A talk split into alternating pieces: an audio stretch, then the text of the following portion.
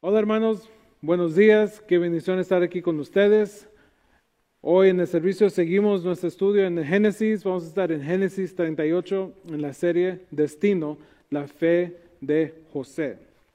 Y aquí en Génesis 38 vamos a hablar de unas cosas um, a través del sexo y quiero que si ustedes tienen niños o adolescentes a, a su lado, que por favor tengan, um, uh, si ellos tienen preguntas, si ellos tienen um, dudas, lo que vamos a hablar hoy, por favor, hablen con ellos y les explíquenles que, que, que lo que las escrituras hablan hoy en este, en este pasaje.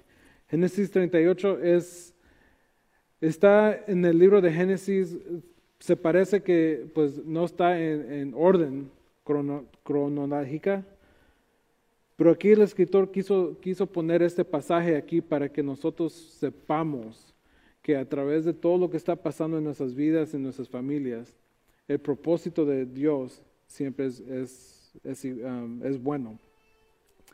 Aunque no, nos parezca, parezca extraño y desempeño un importante papel en el plan largo plazo que Dios tiene para el futuro. Este capítulo no es lectura agradable, porque nos muestra una vez más la gran insensibilidad de los hijos de Jacob en, cuanto a los asuntos espirituales. Rubén cometió incesto. Simón y Leví planearon la, venganza contra los sequimitas por haber deshonrado a su hermana Dila, Dina. Y la mayoría de los hermanos estuvieron implicados en la venta de José como esclavo. En el presente capítulo nos enteramos de que Judá tomó una mujer cananea como esposa. Y a pesar que, de que seguramente sabía que no debía hacerlo, sabía que sus antepasados habían hecho hasta lo imposible para hallar esposas para sus hijos que fueran temerosas de Dios. Los cananeos no, no adoraban al verdadero Dios. Y de seguro que la esposa cananea de Judá no podría enseñarles a sus hijos a amar Dios del pacto y a confiar en sus promesas. Además, los cananeos estaban bajo la maldición de Dios por causa de su religión nacional. Una obscensa mezcla de idolatría y adulterio. Y iban a ser expulsados de su tierra natal. Este capítulo cuenta acerca de Judá y su familia y es un relato tal que parece que un milagro, un milagro que de todos los hijos de Jacob, nuestro Señor haya venido de Judá. Y eso lo leemos en, en Hebreos 7:14. Dice, lo que quiero decir es que nuestro Señor vino de la tribu de Judá. Y Moisés nunca habló de que los sacerdotes provieran de esa, de esa tribu. Pero Dios muestra que la salvación es por gracia y no por mérito y que Cristo vino al mundo a salvar pecadores. Aún al primero además, que la dignidad de Cristo es de él mismo y no de sus antepasados. Cuán pocas razones tuvieron los judíos, que así fueron llamados a partir de este Judá, para jactarse como lo que hicieron en Juan 8:41. Y ese es Jesús hablando. No, usted imitan a sus verdaderos padres. Nosotros no somos hijos ilegítimos. Respondieron, Dios mismo es nuestro verdadero Padre. Qué horrorosos ejemplos de su extremo desagrado por el pecado proclama el Señor en sus castigos. Busquemos, busquemos la gracia de Dios para evitar toda apariencia del pecado. Que este estado de humillación al cual fue sometido Jesús. cuando vino a quitar el pecado por medio del sacrificio de sí mismo. Al diseñar personajes como los, los aquí registrados para que fueran sus antepasados, haga más amado al Redentor en nuestros corazones. Y antes de entrar al, estudio, es como les dije antes que esto es algo que, que, Dios nos pone aquí en las escrituras para que nosotros sepamos que vamos a pasar por tiempos duros. Somos pecadores, pero por la gracia de Dios estamos con Él. Él está en nosotros.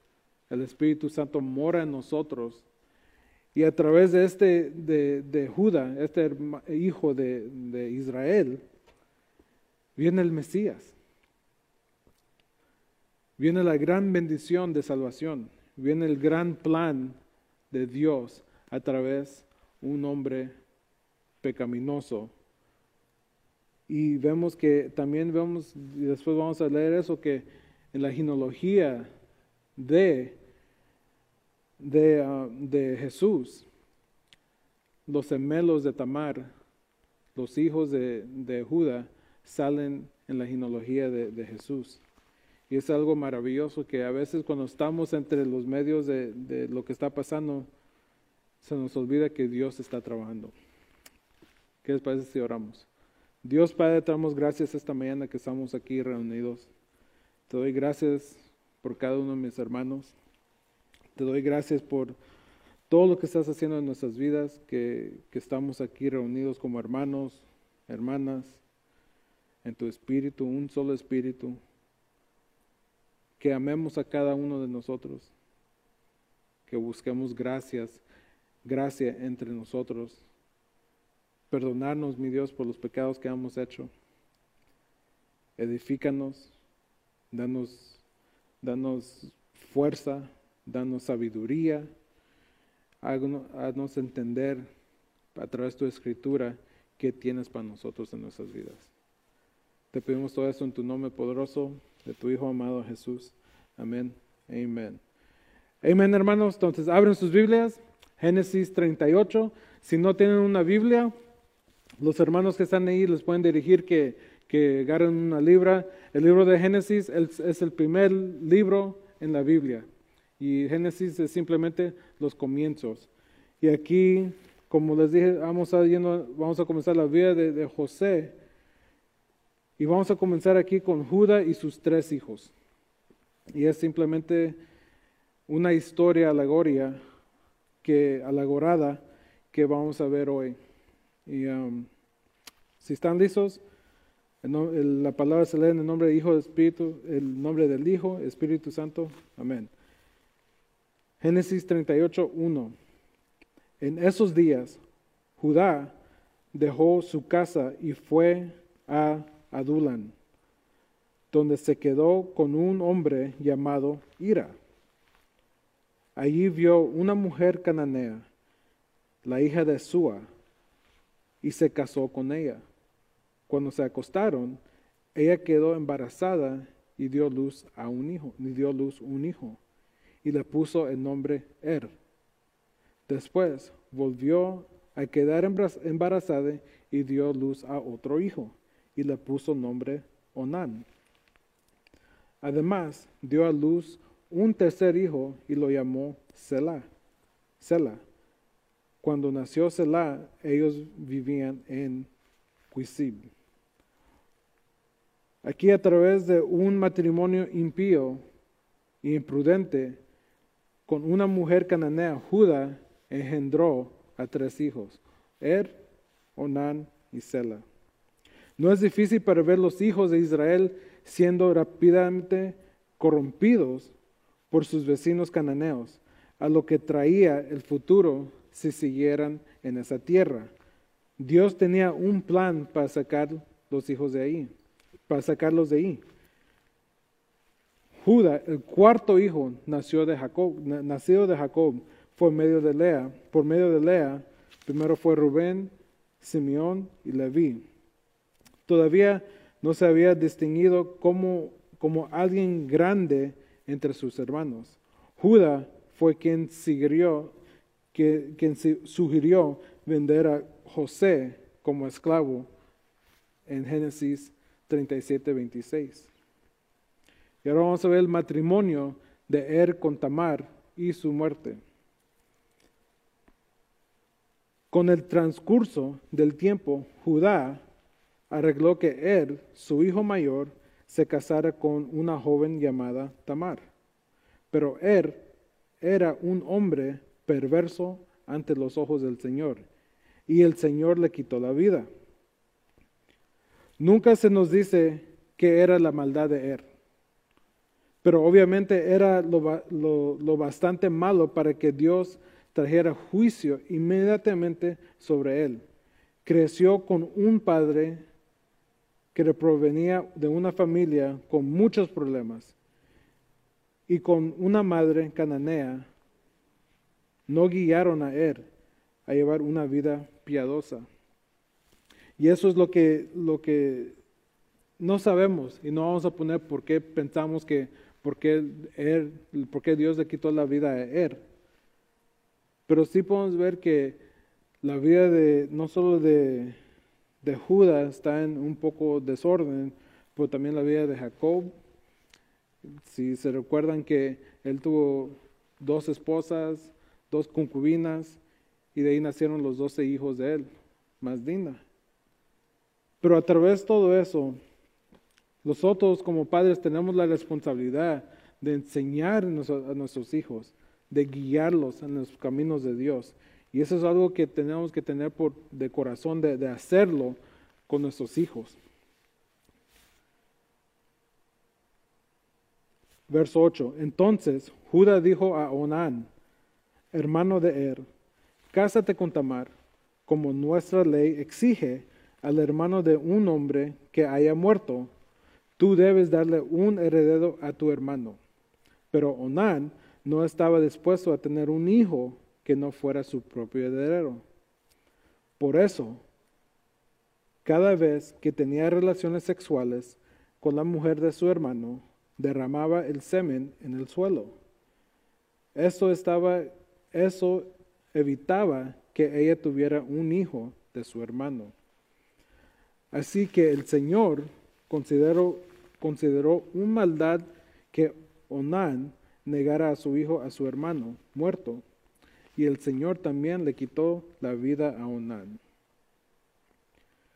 De acuerdo con las costumbres del matrimonio levitario, levirato, como dicen en Deuteronomio 25, si un hombre moría antes de dar hijos a su esposa, era el deber de, los hermanos casarse con la viuda y darles hijos. El niño sería considerado como el hijo del hermano que murió, ya que el hermano que, vivía solo estaba actuando en su lugar. Eso se hacía para, para que el hombre del hermano muerto continuara, continuara, pero también para que tuviera hijos que la mantuvieran. Aparte de esto, probablemente ella viviría el resto de su vida como una viuda indigente. Onan se negó a tomar en serio esta responsabilidad. Estaba más que feliz en usar Tamar para su gratificación sexual, pero no quiso darle a Tamar un hijo a cual habría que apoyarla y siempre sería considerado el hijo de Er. Onan tuvo, tomó el sexo como una experiencia placentera, placentera. Si él realmente no quería tener un hijo para Tamar, nunca debía haber tenido relaciones sexuales con ella en lo absoluto. Si negó a cumplir con su obligación a su hermano muerto y a Tamar. Ahora, este pasaje también, muchos cristianos han tomado ese pasaje como, gratificación sola al hombre. En realidad no es eso. Lo que les quiero decir es que eso es lo que, lo que no dice las escrituras. Hay que tener mucha, hay que, hay que ser prudente en lo que dicen las escrituras, de no ponerle más de lo que es y simplemente Dios no le gustaba. Lo que las, las acciones de las acciones que estaba tomando Onán y Dios lideró con él, le quitó la vida. El trato injusto de Tamar por Judá. Verso 11. Entonces Judá le dijo a Tamar, su nuera, vuelve a la casa de tus padres y permanece viuda hasta que mi hijo, Selah, tenga edad suficiente para casarse contigo. Pero en realidad Judá no pensaba hacerlo porque temía que Selah también muriera, muriera igual que sus dos hermanos. Entonces Tamar regresó, regresó a vivir a, las casas de a la casa de su padre. Uno puede entender la incertidumbre de Judá. Ya murieron sus dos hijos. E, ellos tenían algo en ellos que Dios, pues yo puedo decir que, que los castigó. Dios ya juzgó con sus dos hermanos, con los dos hijos de Judá. Y Judá, en esencia, juró, juró que no daría a Sela como esposa a Tamar, como era la costumbre en ellos en ese, tiempo. Y vamos a ver que, que en eso resulta un gran, un gran mes o un gran desacuerdo en la, en la historia aquí. El primer paso que uno debe de, uno de los pasos que uno debe de tomar es la obediencia. La obediencia en Cristo, que, que Él nos dirige, que Él nos diga qué es lo que tenemos que hacer. A tomar oportunidades cuando él, él lo abre. Seguir la obediencia de Dios. Aquí vemos que los dos hijos de Él no obedecieron las cosas de Dios. Y hay un precio de pagar por eso. Pero Dios tenía gracia a Judá y su familia. Y eso lo vamos a leer, a ver más en detalle en esos próximos pasos, en esos próximos textos. Tamar tiene un hijo de Judá. Muere la esposa de Judá. Unos años después murió, en verso 12, unos años después murió la esposa de Judá. Cumplido el periodo de luto, Judá y su amigo Ira, el adulamita, subieron a, Timnat para supervisar las esquías de sus ovejas. Alguien le dijo a Tamar, mira, tu suegro sube a Timnat para esquiar, esquilar sus ovejas. Tamar ya sabía que Sela había crecido, pero aún no se había arreglado nada para que ella se casara con él. Así que se quitó la ropa de viuda y se cubrió con un velo para, para disfrazarse. Luego se sentó junto al camino. A la entrada de la, aldea de en, la cual está rumbo a Timó. Tamar no, quería, ella se disfrazó de lo que e, era ella, era una viuda. Se disfrazó como otra persona o en otro traje. Y en esa cultura, um, en, esa cultura es difícil ser una, viuda sin hijos. Una cultura que, es, que está por ley, por la, por la ley levítica, y muchas razones son religiosos. Si alguien, alguien está, se mira un poquito diferente, han pasado cosas en sus vidas, nosotros tenemos que dar la, gracia, el amor, como Dios nos, ha enseñado a nosotros, solo porque se miran diferente o han pasado por, por cosas muy difíciles, no quiere decir que, que hay que mirarlos diferentes. Tamar no tenía la opción de simplemente encontrar otro hombre para casarse. Ella estaba bajo el, manto de, su suegro. Y, su suegro, Judá, tenía que dar un, él, le tenía que dar un marido. Y en ese, en ese aspecto Judá no quería darse a su último hijo como su marido. Y vamos a entrar a Génesis 38, 15. Y aquí Tamar tiene un, tiende una trampa a Judá y él tiene relaciones con ella. Verso 15. Judá la vio y creyó que, era, era una, que ella era una prostituta, porque ella tenía el rostro cubierto. Entonces se detuvo y le hizo una propuesta indecente. Deja tener sexo contigo, le dijo, sin darse cuenta de que era su propia nuera. ¿Cuánto me, ¿Cuánto me pagarás por tener sexo contigo? preguntó Tamar. Te enviaré un cabrito de mi rebaño, prometido, prometió Judá, pero que me darás como garantía de que enviaras el cabrito, preguntó ella. ¿Qué clase de garantía quieres? respondió él. Ella contestó, déjame tu sello de identidad junto con su, con su cordón y el bastón que llevas. Entonces Judá se lo entregó, después tuvo relaciones sexuales con ella y Tamar, y Tamar quedó embarazada. Entonces aquí Tamar, antes de esto, era una viuda. Era una persona que ha pasado cosas en su vida. Pero ella tiene algo, ella tiene algo de esperanza de, de Judá que él iba a cumplir con su promesa a ella, que él iba, cuando Selah ya tenía su edad, que él, él lo iba a entregar en un matrimonio.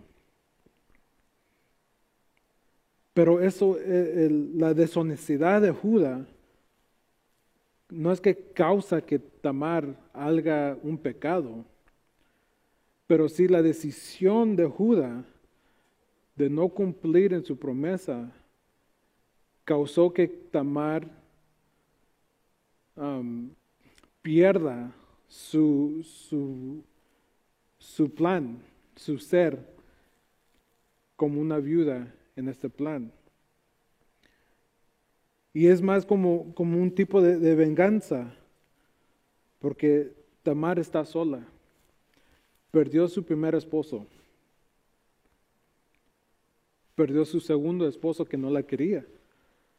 Más bien, podemos decir que, que Onan la abusaba a ella, porque nomás la usaba para tener relaciones con ella. Pero él no quería tener una, un matrimonio con ella, un matrimonio como debe de ser.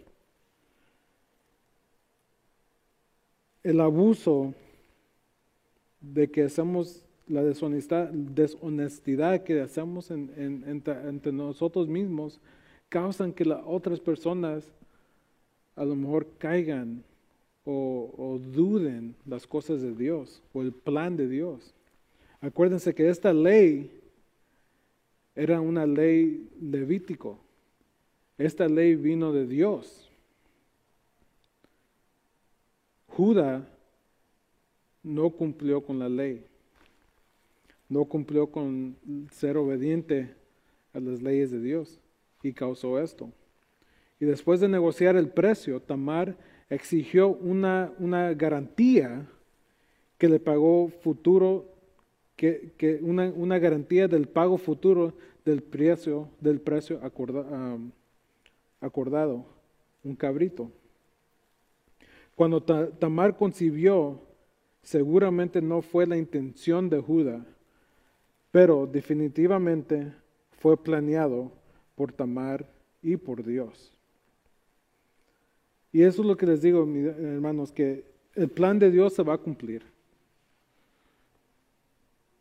A través del corazón de cada uno de nosotros, el plan de Dios va a seguir.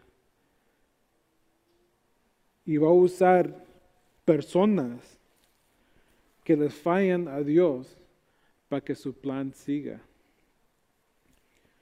Y eso le doy gracias a mi Dios que, que Él ha usado a mí, a mi persona, a gente en este ministerio, a gente en esta iglesia, en la congregación, que Él usa todos los días para, llevar la palabra de Él a otros lugares, para ayudar unos a los otros, para amar.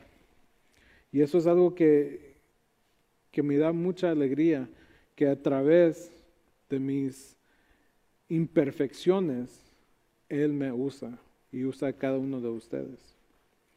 Y aquí vamos a ver que Tamar se desaparece. Verso, verso 19. Luego ella regresó a su casa, se quitó el velo y se puso la ropa de viuda como de costumbre. Más tarde Judas le pidió a su amigo Ira, el adulamita, que llevara el cabrito a la mujer. Y recogió las cosas que le había dejado como garantía, pero Ira no pudo encontrarla. Entonces preguntó a los, hombres, de ese lugar, ¿dónde puedo encontrar a la prostituta del templo local que se sentaba junto al camino? A la entrada de Enaim, nunca, que a la entrada de Enaim, nunca hemos tenido una prostituta del templo aquí, contestaron ellos. Entonces, Ira regresó a donde estaba Judá y le dijo, no pude encontrarla por, ningún, por ninguna parte y los hombres de la aldea afirman que nunca ha habido una prostituta del templo pagano en ese lugar. Entonces, deja que, que, se quede con las cosas que le di, dijo Judá. Envié el cabrito, tal como acordamos, acordamos pero tú no pudiste, pudiste encontrarla. Si regresamos a buscarla, seremos el asmerier del pueblo. Judas sabe qué, qué es lo que está haciendo.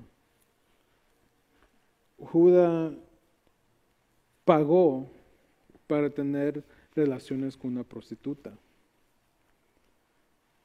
Él sabe que eso no es agradable a los, caminos de Dios.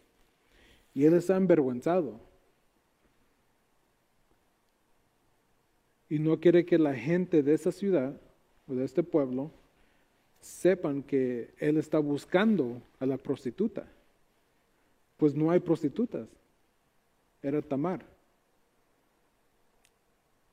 Y en este plan que Tamar hizo, es algo que, en el, enemigo nos va a meter en nuestras cabezas, o va, va, a tratar de meternos en nuestras cabezas donde nos va a tocar.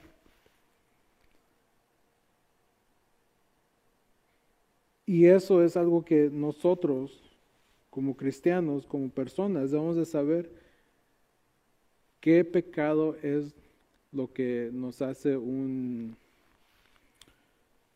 ¿Qué, pensamientos es los que, eh, que nos lleva a, a, cometer un pecado? Un, en, ese, en, esa, en ese texto es el, relaciones sexuales. Pero para otros puede ser la lengua, para otros puede ser la vista o qué escuchar. Todos son pecados. Y nosotros cuando, nos agarran en la mentira o cuando nos agarran en el, pecado, ¿qué hacemos? Lo negamos, estamos envergüenzados. Pues la diferencia es que nosotros debemos ser arrepentidos al pecado que hemos cometido.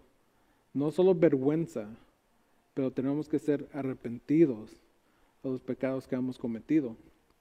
Y eso es algo que viene de obediencia a Dios obediencia al plan de Él que tiene para nosotros. Y eso es algo que aquí Judas no tiene. Él sí tiene la vergüenza. Él sí tiene el que cómo ¿qué es lo que la gente va a decir de mí? Pero no tiene un arrepentimiento. Judá envía a su amigo para pagar a Tamar y para recuperar su prenda que dejó, ella, que dejó con ella. Debido a que Tamar, de Tamar se ha aparecido, se ha desaparecido, da por perdida la garantía, dejándola a las manos de ella. Y ahorita vamos a entrar al verso 24 y vamos a hablar de, Tamar es vendicada y Judá reprendido. Verso 24. Unos tres meses después le dijeron a Judá, tu nuero Tamar, tu nuera Tamar se ha comportado como una prostituta y aira. Como consecuencia está em, embarazada. Sáquenla y quémenla ordenó Judá. Pero cuando, se, cuando la sacaban para matarla, él envió el siguiente mensaje a su suegro. El dueño de esas cosas fue quien me dejó embarazada. Fíjese bien. ¿De quién son esas, de quién son este sello, este cordón y este bastón? Judas los reconoció enseguida y dijo, ella es más justa que yo, porque no arreglé, arreglé con ella, arreglé que ella se casara con mi hijo Selah. Y Judá nunca más volvió a encontrarse con Tamar, a acostarse con Tamar. Aquí Tamar actuó con astucia y se vendicó a sí misma contra la acusación de prostituta. Ella hace la solicitud lógica de que el que, el que la contrató es igual el culpable que ella. Cuando entramos a esa porción del pasaje,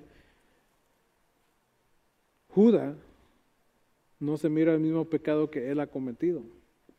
Más bien, él ve el pecado de ella que supuestamente era de ella como prostituta y él reacciona que mátenla y quémenla. Pero él mismo no, no se pone en su corazón o no, no, no reflecta qué es lo que él ha hecho en su vida en acostarse con una prostituta. El pecado mío se mira muy diferente, el eh, se mira más malo en otra persona es lo que nosotros pensamos. Cuando alguien habla mal de una persona, uno dice, mira, el hermanito habló mal de, de Julano de tal. Pero no me miro a mí mismo que yo hablo mal de otras personas. Es algo que nosotros tenemos que reflejar. Es algo que tenemos que reconocer cuando, cuando estamos en eso. Todos somos pecadores. Pero aquí Judá, Judá reacciona de una manera arrepentido.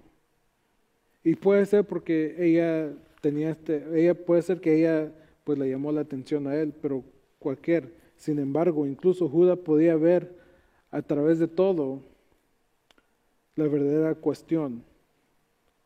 Él tuvo la culpa y no haber proporcionado un hijo para Tamar. Y a través de su último hijo, Sela, Judá no cumplió con su promesa. Tenemos que ser de, palabra a cumplir lo que, lo que hemos dicho. Tamar da luz a gemelos, Fares y Sara. Y Sara. Verso 27. Cuando llegó el tiempo de que Tamar diera a luz, se descubrió que, que esperaba gemelos. Durante el parto, uno de los niños sacó la mano, entonces la partera le, le, ató un, un hilo rojo en la muñeca y anunció, este salió primero. Pero luego el niño metió la mano de vuelta y salió primero su hermano. Entonces La partera exclamó, vaya, ¿cómo hiciste para abrirter brecha y salir primero? Y lo llamó Fares. Luego nació el niño que llevaba el hijo el hilo rojo en la muñeca y lo llamó Sara. En Mateo 1.3 y Lucas 3.33 alistan a Fares como un antepasado de Jesucristo. Dios tomó al hijo de esta situación impía y lo puso en la, línea familiar del Mesías. A pesar, que hecho, a pesar del hecho que ni Judá ni Tamar eran ejemplos de santidad, de santidad. Este es el ejemplo, el ejemplo glorioso de la, de la gracia. Dios los escogió a pesar de sus obras. No solo para estar en la, línea de, del Mesías, sino también tener un papel en el plan de redención de Dios. También nos recuerda que esos hijos de Israel no estaban de ninguna manera en un equipo de estrellas. Ellos eran una familia corrupta y llena de problemas. Hermanos, Dios va a usar a, ustedes. Él nos pide que simple lo sigamos, que simple obedezcamos a Él. Y nuestros hechos van a reflejar nuestra fe. Y a través de esta familia corrupta, esta familia lleno de pecado, como, ahí dice que el Mesías viene de esta línea, el único perfecto, el ejemplo de nosotros para una vida sana es Jesucristo. Él sintió todo lo que nosotros sentimos, pero sin pecado. Él tenía gozo, alegría, enojo, llanto,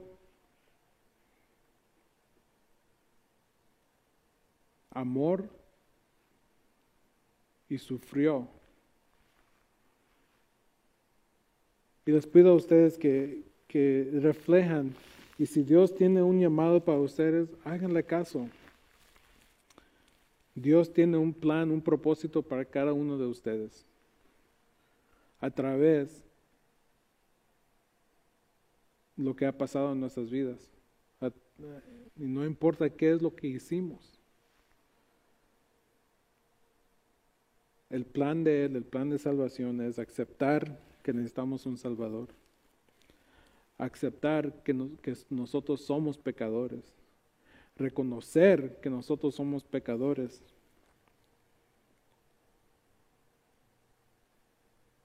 Pedirle perdón a Él por los pecados que hemos cometido. Para que Él trabaje en nuestros corazones, para que Él trabaje en nuestras vidas. Aceptar que Él sufrió en la cruz, murió por nuestros pecados y resucitó tres días después. Y nuestra esperanza es que Él volvería por su iglesia o nosotros estaremos con Él cuando nuestro tiempo en esta vida se termina. Esa es nuestra esperanza. Eso es por lo que debemos de, pelear nuestra fe, nuestros hijos, enseñarles las cosas, los caminos de Dios. Y los que no tienen hijos también tenemos gente alrededor que nosotros tenemos influencia en ellos. Y esos son, esos son personas que Dios no ha puesto en nuestras vidas. Hermanos, les pido a ustedes reflejen ese pasaje. Como les dije, hablan aquí en ese pasaje hay cosas poco difíciles de, hablar, um, pero es, les pido a ustedes que sus si sus hijos o Si ustedes tienen preguntas, abren las escrituras, léenla, léenlo para, lo que es, no, no para lo que pensamos o lo que creemos, pero para lo que es. Dios Padre, te damos gracias esta mañana que estamos aquí reunidos. Te damos gracias por cada uno de mis hermanos. Gracias por esta familia, la familia de Jacob, los hijos de él. Sabemos que a través de, nuestro, de nuestro pecado, tú estás trabajando para nosotros, para tu pueblo. Y te doy gracias que podamos a, a leer, escuchar, estudiar tu palabra, mi Dios. Te pido por cada uno de mis hermanos, esperamos que, estén bien en salud, en espíritu. Y para que sepan que aquí estamos para ellos, para servirlos, para ayudar uno a los otros. Te queremos, míos. Bendiciones. Amén. Hermanos, también les quiero decir que el miércoles, este miércoles pasado, tuvimos el servicio eh, de estudio bíblico entre semana el miércoles y el hermano pastor, uh, hermano Mauricio, nos compartió la palabra en Efesios y um, fue un buen, bonito tiempo de estar juntos con los hermanos. Hermana Amy nos dirigió en la alabanza y hermanos, si, si están listos, y no, no es nada de presión, pero si están listos, nosotros ya, ya estamos abiertos los miércoles a las 7 y 15 y vamos a seguir en el libro de Efesios y nos esperamos. Y si no, a través de Facebook Live vamos a estar. Amén. Bendiciones hermanos. Tengan un buen fin de semana.